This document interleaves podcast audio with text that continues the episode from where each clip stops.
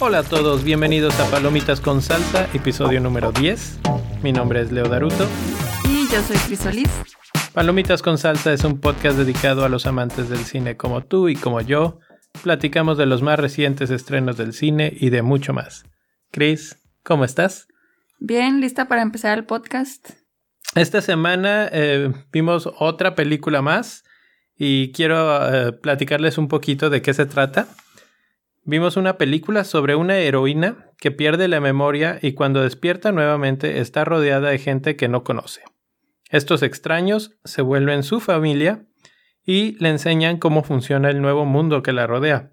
Mientras tanto, la heroína tiene recurrentes sueños o memorias que le hablan de su vida pasada y de ese otro yo que ella puede ser.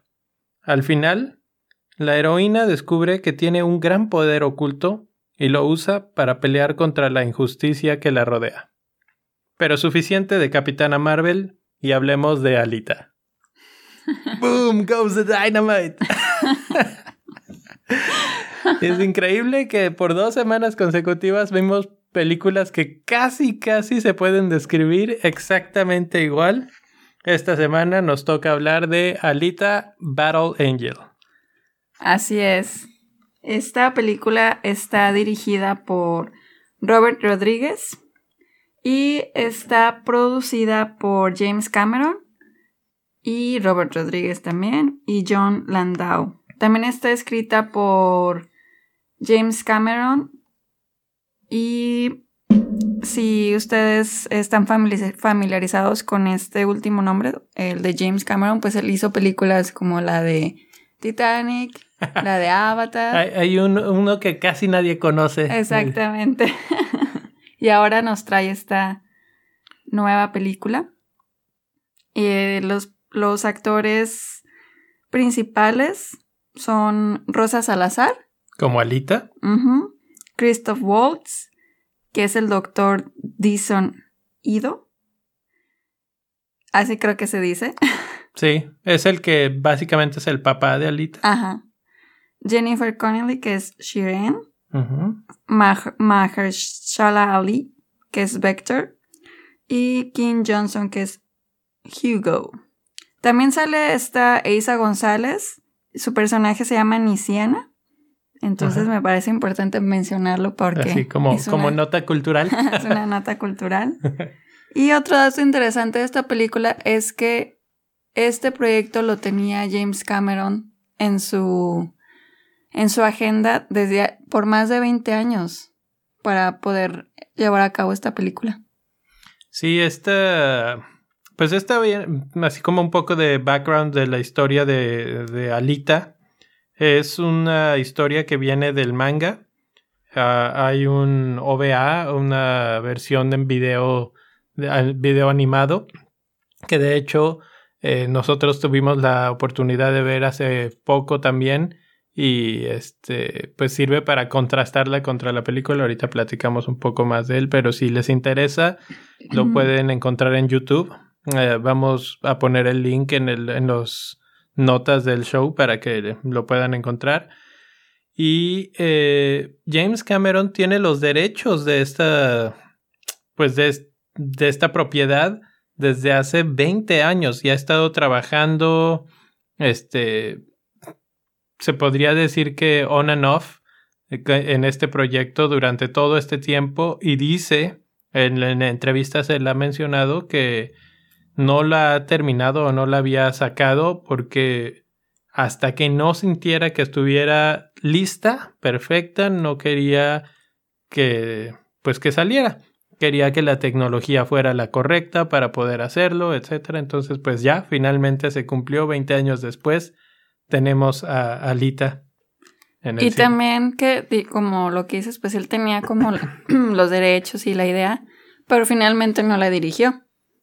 El que la dirigió fue Robert Rodríguez y la razón es que él no tuvo finalmente el tiempo para hacerla porque está ocupado por ahora con el proyecto de las películas de Avatar.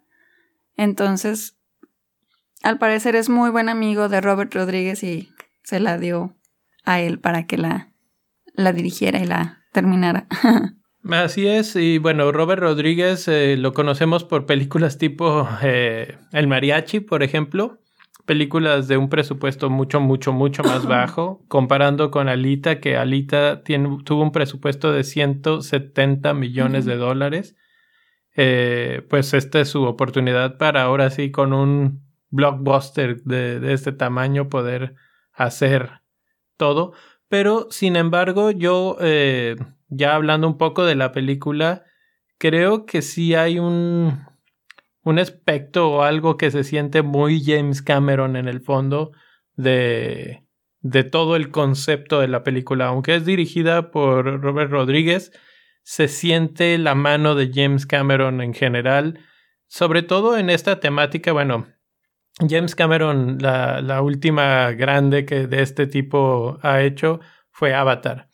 Y, y, precisamente la idea en Avatar es hablar de humanos que viven fuera de su cuerpo y que están explorando esa exploración de la humanidad más allá de lo, de lo humano, digamos. Eh, en este caso era con estos extraterrestres. Aquí es con un cyborg, básicamente pero es este tema recurrente en las ideas de. James Cameron, que es una cosa que se nota que le gusta mucho, que le llama mucho la atención. Y una vez más, creo que muy bien ejecutado, los efectos especiales están espectaculares. Así es, muy, muy. Eso fue de las cosas que vale mucho la pena mmm, cuando ves esta película. Todos los efectos, de verdad que la representación de Alita, o sea, cómo tiene todos los esos rasgos así como la más mínima arruga de de de la persona que hacía Alita, que es Rosa Salazar, o sea, como la forma en la que le pusieron todos los puntitos así en la, en la cara. La tecnología de captura. Ajá, ajá estuvo súper bien hecho, o sea, porque eso es lo que hace que finalmente ella no se vea tan falsa, por así decirlo. Entonces eso se me hizo genial. Bueno, así platicando un poco de esto de la tecnología, que es básicamente una de las cosas que mencionaba, ¿por qué se tarda tantos años en, en llegar a las pantallas? Pues James Cameron quería esto, quería que la tecnología estuviera así de poderosa, así de buena, para que, pues si hay momentos en la película en la que tú sientes que estás viendo a un humano en, este, en la pantalla y es una pues imagen generada por computadora, el 90% de la película sale alita, o sea que todo el tiempo la estás viendo y realmente hay momentos en los que ya te acostumbras a verla y, dices, hay momentos que te engaña, pues ya, si no fuera por los super ojos que le ponen, que, que es algo así como que muy característico de este personaje, sí, este, podrías pensar, o sea, que es una actriz. Así es. Y yo estuve viendo varios videos de cómo utilizan la esta tecnología como, pues yo le digo la de los puntitos y todo. O sea, la verdad es que tienen que, mm, los actores tienen ya que estar también muy entrenados para poder utilizar ese tipo de tecnología. O sea, también viéndolo desde ese punto de vista, como que las nuevas generaciones van a tener que mm, poner eso en su currículum, de que saben manejar ese tipo de, tecnología, porque la verdad los, o sea, siento que no ha de ser tan fácil como que acostumbrarte a traer un traje especial y, y como les, eh, les dicen cómo deben de moverse, o sea, para, para que el, en, en el video se vea como más fluido eso se me hace súper interesante y yo, y yo creo que esta película es así como, como que va a ser como un parteaguas para lo que se viene. A lo mejor esta película no...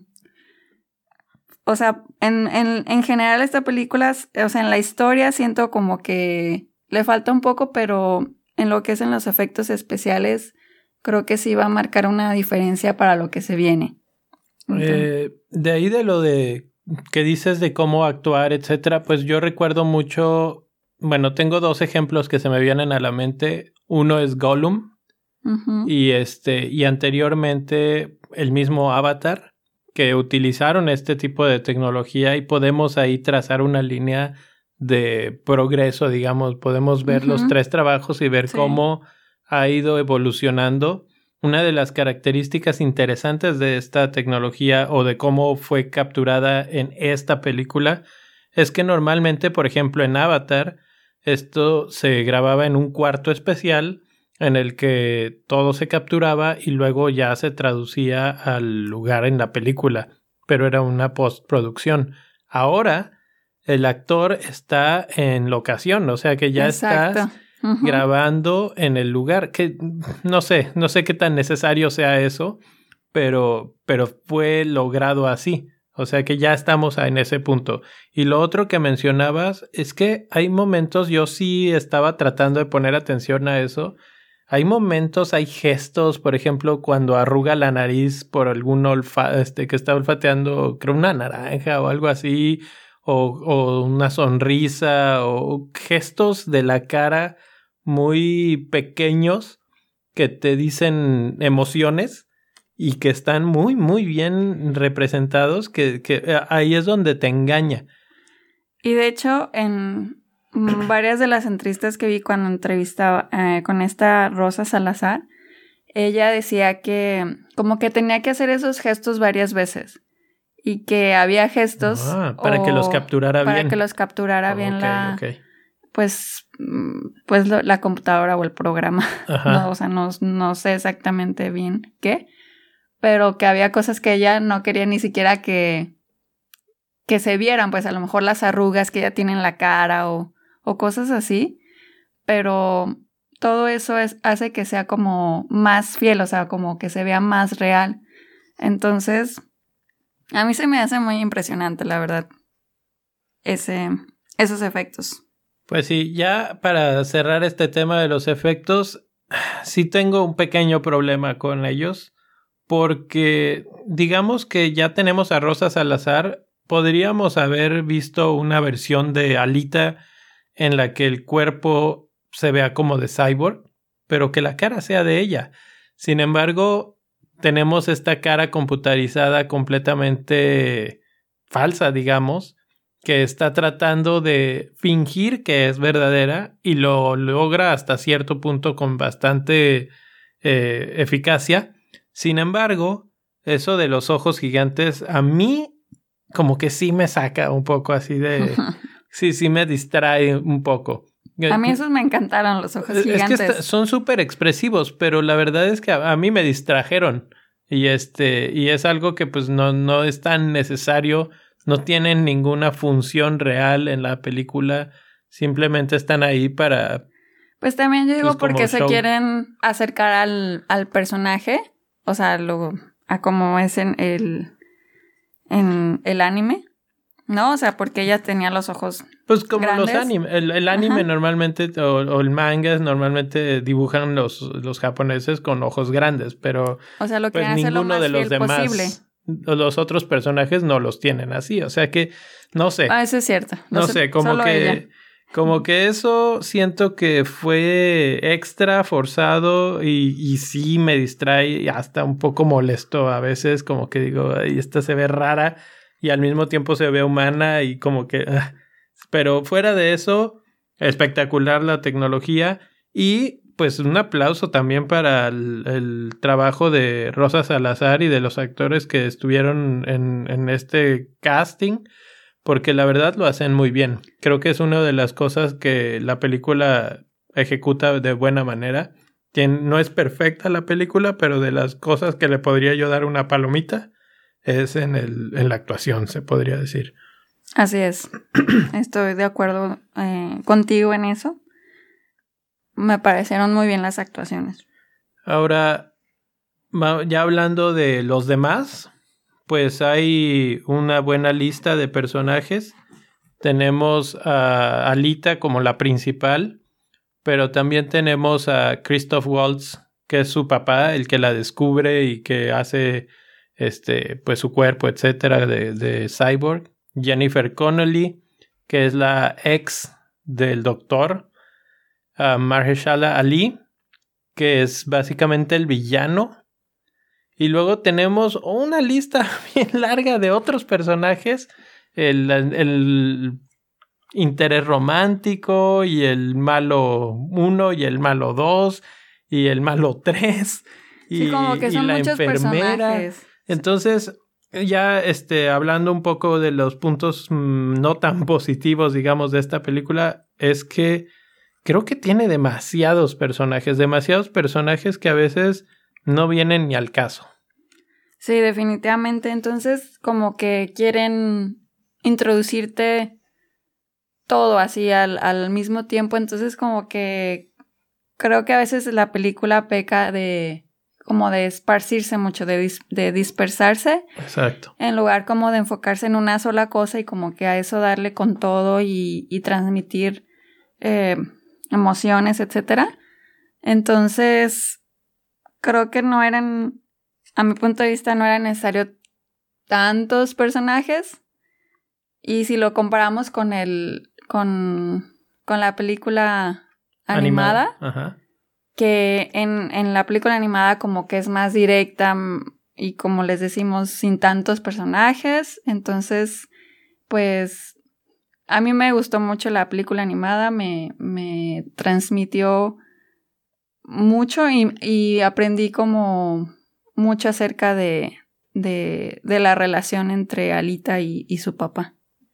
Sí. Que en la, esta película sí Lo- es que se que- habla un poco, pero como que no. Es que lo que pasa es que al tener tantos personajes, tienes que cubrir mucho terreno para poder, a- al ser una película básicamente de origen, digamos, eh, tienes que explicar por qué estamos en un mundo post-apocalíptico, qué quiere decir estar ahí, dónde está el lugar, este, como que, pues todo mundo desea estar, que en este caso se llama Salem y es una ciudad flotante eh, que te mencionan infinidad de veces durante la película y es básicamente el tema central de la vida de muchos en, en la historia.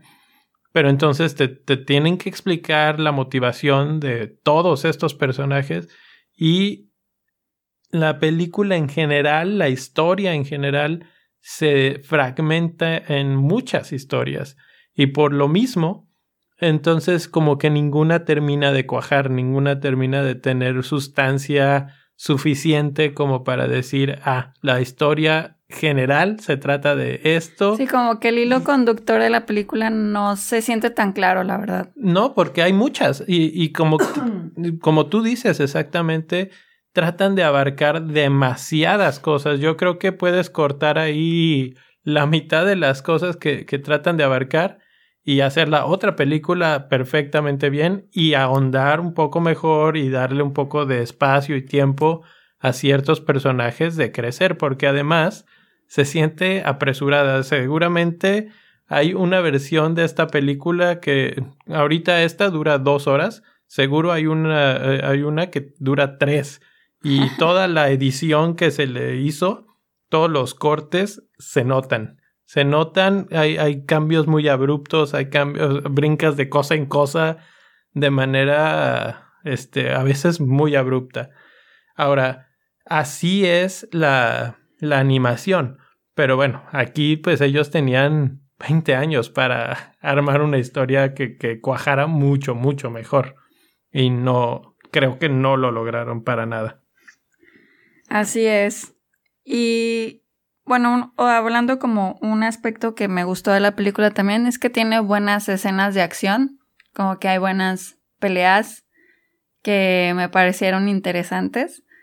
Y y pues sí, no sé a ti qué te, o sea, ¿qué te pareció Ah, eso. a mí las, escenas de acción eh, muy buenas. eh, hay, hay buenas partes, sobre todo las peleas, las batallas, son, este, son bastante bien logradas.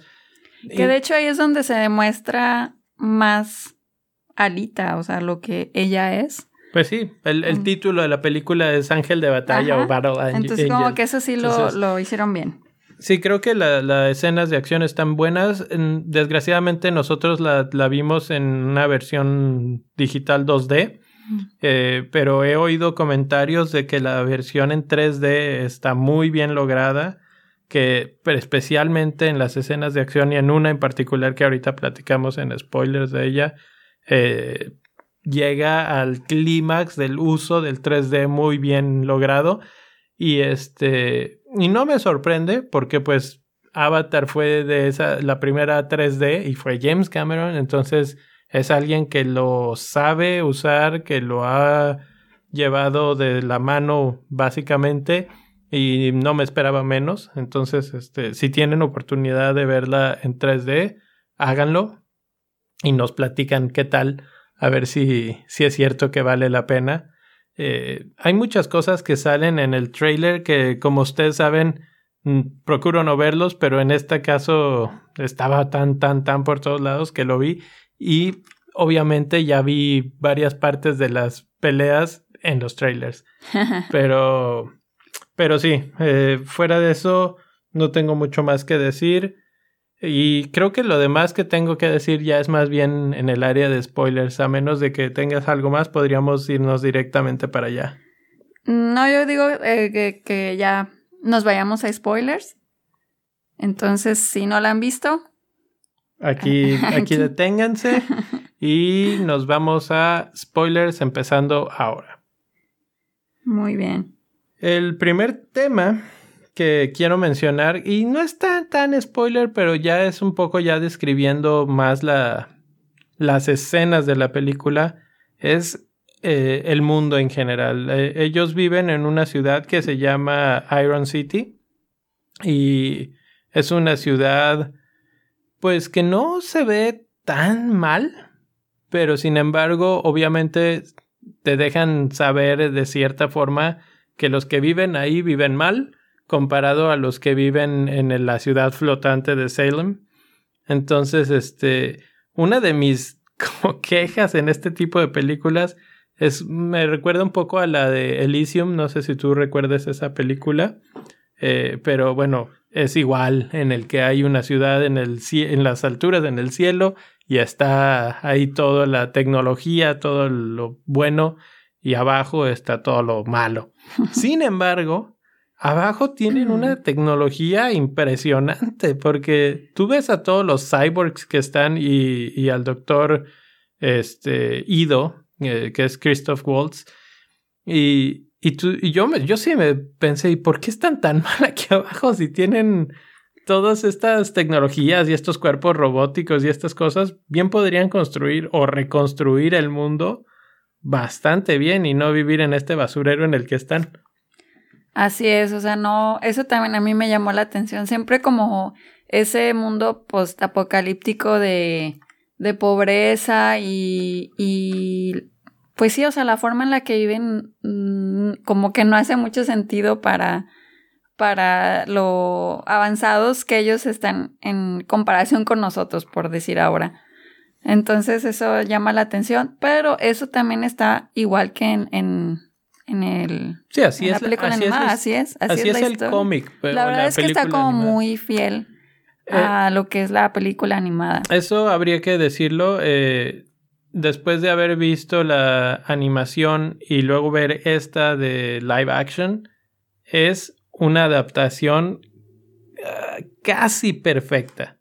En el aspecto de que pocos detalles son diferentes, pero son esos detalles. Está muy bien lograda, hay muchas escenas que son casi idénticas y este y en ese aspecto pues muy bien. Pero retrataron muy bien el mundo. Pero eso no quita la queja, o sea, eso puede ser la queja igual hasta dentro del anime. Exactamente. Este, que, que, ¿Por qué esto? Y, y, más, bueno, en el anime no sucede, pero en el... En la película sí, que hay una escena que es cuando Alita encuentra su segundo cuerpo, digamos. Eh, el primero es el cuerpo de la hija del doctor que muere y este y entonces el doctor le da el cuerpo y el nombre de la hija, por, eso le llama Alita. Cuando él la encuentra en el, al principio de la película y de la historia, el doctor encuentra a Alita como en la chatarra y nada más es como la pura cabeza, un pedazo del torso y así, y la reconstruye porque él a eso se dedica la reconstruye y le pone el cuerpo de su hija. Y hay un momento en la película, en una de las batallas, que es la que mencionaba hace rato, en el que el cuerpo esté totalmente destruido, pero para entonces ya tienen un segundo cuerpo que ella encuentra en una nave que está hundida en un lago o una cosa así, pero cuando van a esa parte del lago y tú ves la naturaleza alrededor, dices, pues esto también está padrísimo, o sea, el bosque y el lago y todo. Tienen todos los recursos naturales. Así como, ¿por qué querrían? Porque el problema que tengo con esto es que tanto el papel que hace Jennifer Connelly, eh, que es uh, y el de Hugo, que es el interés amoroso, digamos, los dos, su vida entera es tratarse de ir a Salem y tú no entiendes por qué. Y el problema es que tampoco jamás ves Salem en la película, entonces no hay una forma de entender. Solo explican que ahí es, es como... Super wow. Super wow. Eh, pero sí, en realidad nunca, nunca te dejan ver ese mundo, ni siquiera un, una... Nada, nada. Una vista así pequeña. Y eso también yo creo que a mí no me gustó mucho, me hubiera gustado ver así como que por qué tanta la emoción de irse y nunca lo, lo podemos ver. Y, y, que ellos pues estén insistiendo, o sea, te digo, su vida gira en torno a irse para allá. Todo lo que hacen eh, está informado por ese deseo de subir a, la ciudad eh, que es supuestamente superior, pero cuando tú ves el mundo en el que viven, pues no están tan mal. Entonces yo no, no puedo entender y no lo, lo que el problema que tiene la película y la historia en general, el script, es que no te no te lo traducen en una no hay una forma en la que tú digas, "Ah, bueno, es que es por esto, ellos viven mal por esto." No, no hay nada que tú pudieras decir bueno, es eso. Sí se ve que es como pobre. Pues sí, pero como que hay mucha, por ejemplo, el papá eh, pues como decimos es doctor y se dedica a, a arreglar a pues a los cyborgs y pues muchas veces no tienen con qué pagarle y el doctor les dice de que no te preocupes, eh, luego me pagas o le pagan con, con fruta. Entonces pues sí se ve como que hay mucha pobreza y, y tal vez esa sea una de las razones por las que no quieren estar ahí porque, porque quieren irse a un lugar más rico y poderoso. Es, es, probable, es ese clásico dicho de que el, el, pasto es más verde en el otro lado y siempre lo creemos así. Eh, pero pues entonces esa es una de las situaciones que, que así como que de la película no, no, no me terminan de cuajar. La otra es el romance, precisamente hablando de Hugo. Eh, es un personaje muy blando, muy, muy sin chiste este de Hugo. Creo que lo tratan de hacer un poco mejor comparándolo con lo que es en la versión original del anime. Esto había un poquito mejor. Creo que Hugo nunca fue muy, muy brillante en ningún caso. Y aquí el problema es que no, no sé si tú sentiste, pero yo creo que no había chispa ni, ni nada ahí en esa relación. Pues está como muy cursi, la verdad. Desde un inicio que ella, em, pues está intentando descubrir también de dónde viene ella, porque obviamente cuando la rescata el doctor, del basurero, pues no, no se acuerda de nada.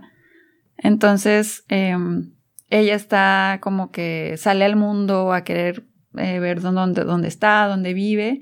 Y como de las primeras escenas es cuando ve a Hugo. Sí, así de la nada se enamora de él. Y de la nada se enamora de él, pero como que la forma en la que se enamora como que se me hace cursi, no, no sé, no me gusta. Está súper X, así como que nada más voltea, lo ve y, ¡ah! y ya.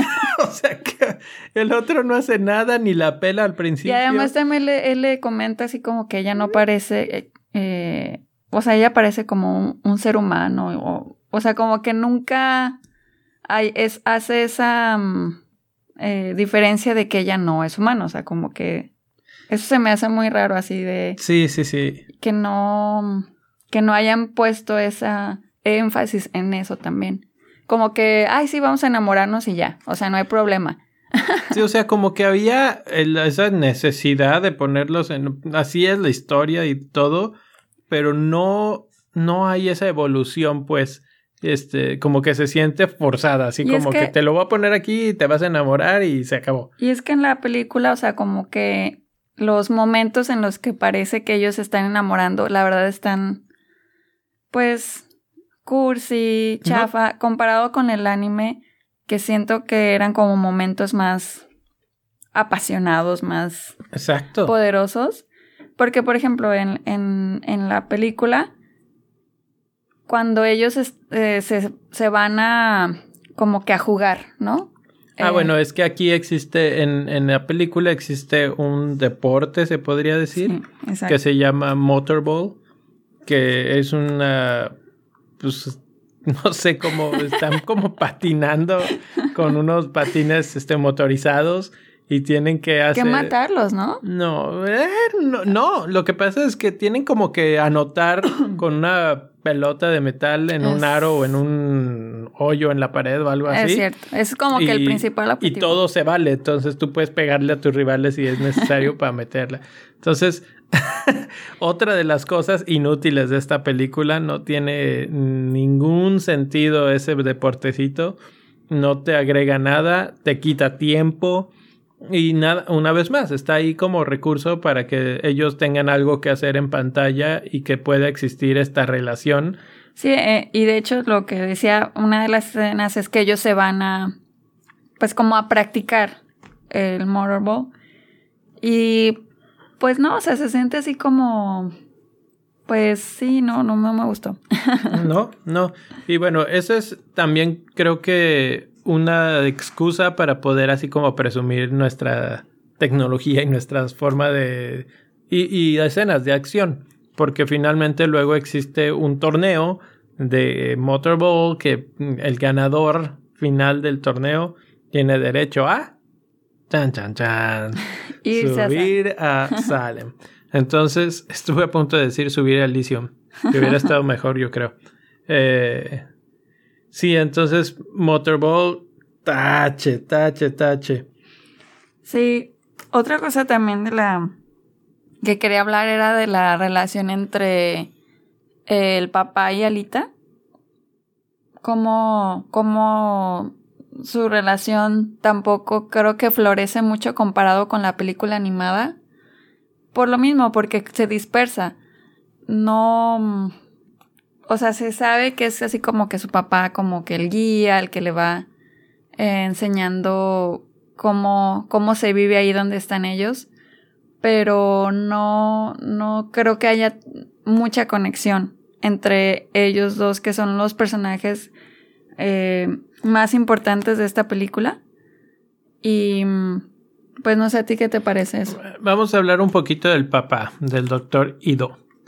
El doctor Ido es un señor doctor que es experto en reparar cyborgs. ¿Sí? Escena 1 de la película, él está en el, en el ¿Basurero? basurero, en la chatarra, recolectando partes, porque ahí encuentra ojos y pies y uñas y lo que sea. Y ahí es donde encuentra a Alita.